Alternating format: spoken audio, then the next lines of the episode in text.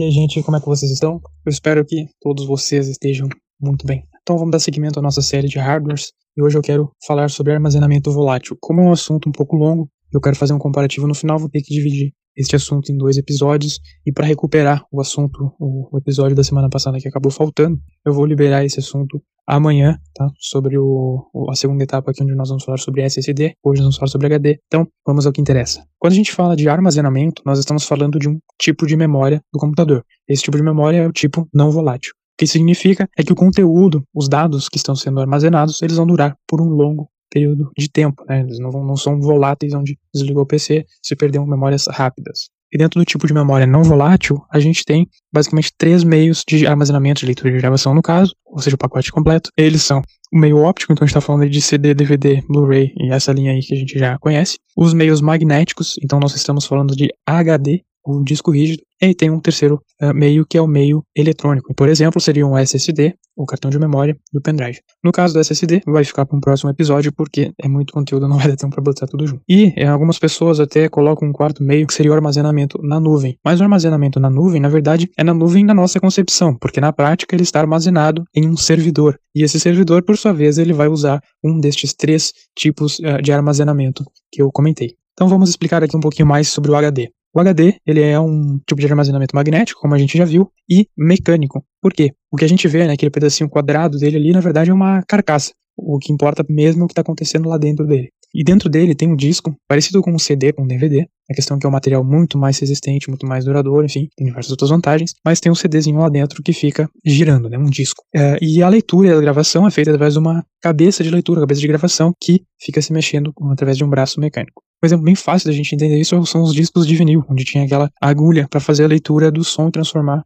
a informação registrada no vinil uh, em informação sonora, né? No caso do HD, a gente tem a mesma coisa, né? Não é exatamente o mesmo sistema. E a informação mais básica que a gente tem para dizer é que existem diversos tamanhos. Então, o tamanho que nós estamos mais acostumados geralmente é o de 2 polegadas e meia e o de 3 polegadas e meia. Uh, outra coisa muito importante é que existem diversas capacidades de armazenamento. Quando a gente fala de tamanho, a gente está falando de tamanho do, do equipamento mesmo, físico, e capacidade, nós estamos falando de quantos teras, quantos gigas que ele vai aguentar de armazenamento. Para nós, né, usuários individuais, seja de maneira profissional ou uso doméstico, nós temos aí as capacidades mais comuns, que é 1 tera e uh, 2 terabytes. Existem outros, tá? até 8 teras, enfim, discos muito maiores, mas uh, para nós, como uso individual, geralmente estamos mais acostumados com essas capacidades de armazenamento. E eu fiz um cálculo médio uh, rápido dos preços de mercado, 1 tera e com 2 terabytes, para a gente chegar em um preço médio do valor do gigabyte de armazenamento usando o HD. Nós vamos chegar em uma faixa de mais ou menos 30 centavos de real um outro ponto bastante interessante é que o tempo de vida útil do HD varia bastante, tá? Mas também sabe-se que ele vai perdendo performance ao longo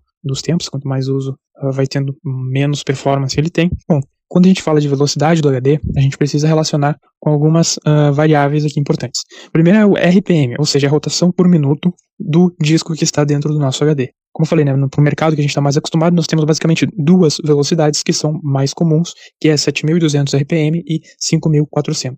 Comparando uma com a outra, Uh, a de 5.400 ela tende a durar mais tempo o equipamento, né, tende a ser mais duradouro, mais confiável, porém com, entrega uh, os dados de forma mais lenta. O 7.200 ele consegue entregar os dados de forma mais ágil. Tá até bastante raro de achar HDs de 5.400 RPM.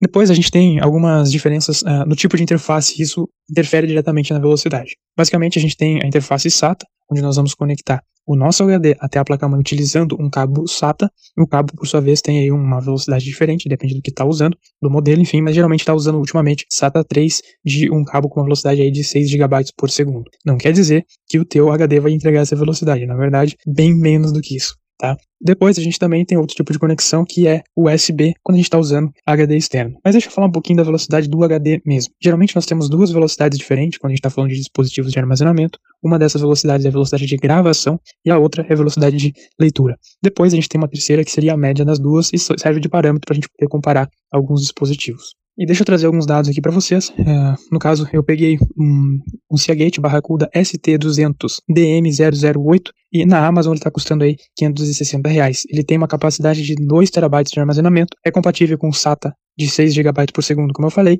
Ele vai rodar aí a 7200, ele vai rodar aí a 7200 RPM e a taxa média de transferência vai ser de 156 MB por segundo. Guarda essa informação que nos próximos episódios eu vou falar e vou comparar o SSD para a gente ver o que, que vale mais a pena. Tá bom, pessoal? Espero que vocês tenham gostado. Bom render a todos e fui. Você acabou de ouvir mais um episódio da série Under 5 Minutes, conteúdo diário sobre 3D de uma forma rápida e descomplicada. Novos episódios de segunda a sexta-feira. AvaCast, o seu podcast sobre modelagem 3D, rendering, hardware, softwares e muito mais do mundo CGI.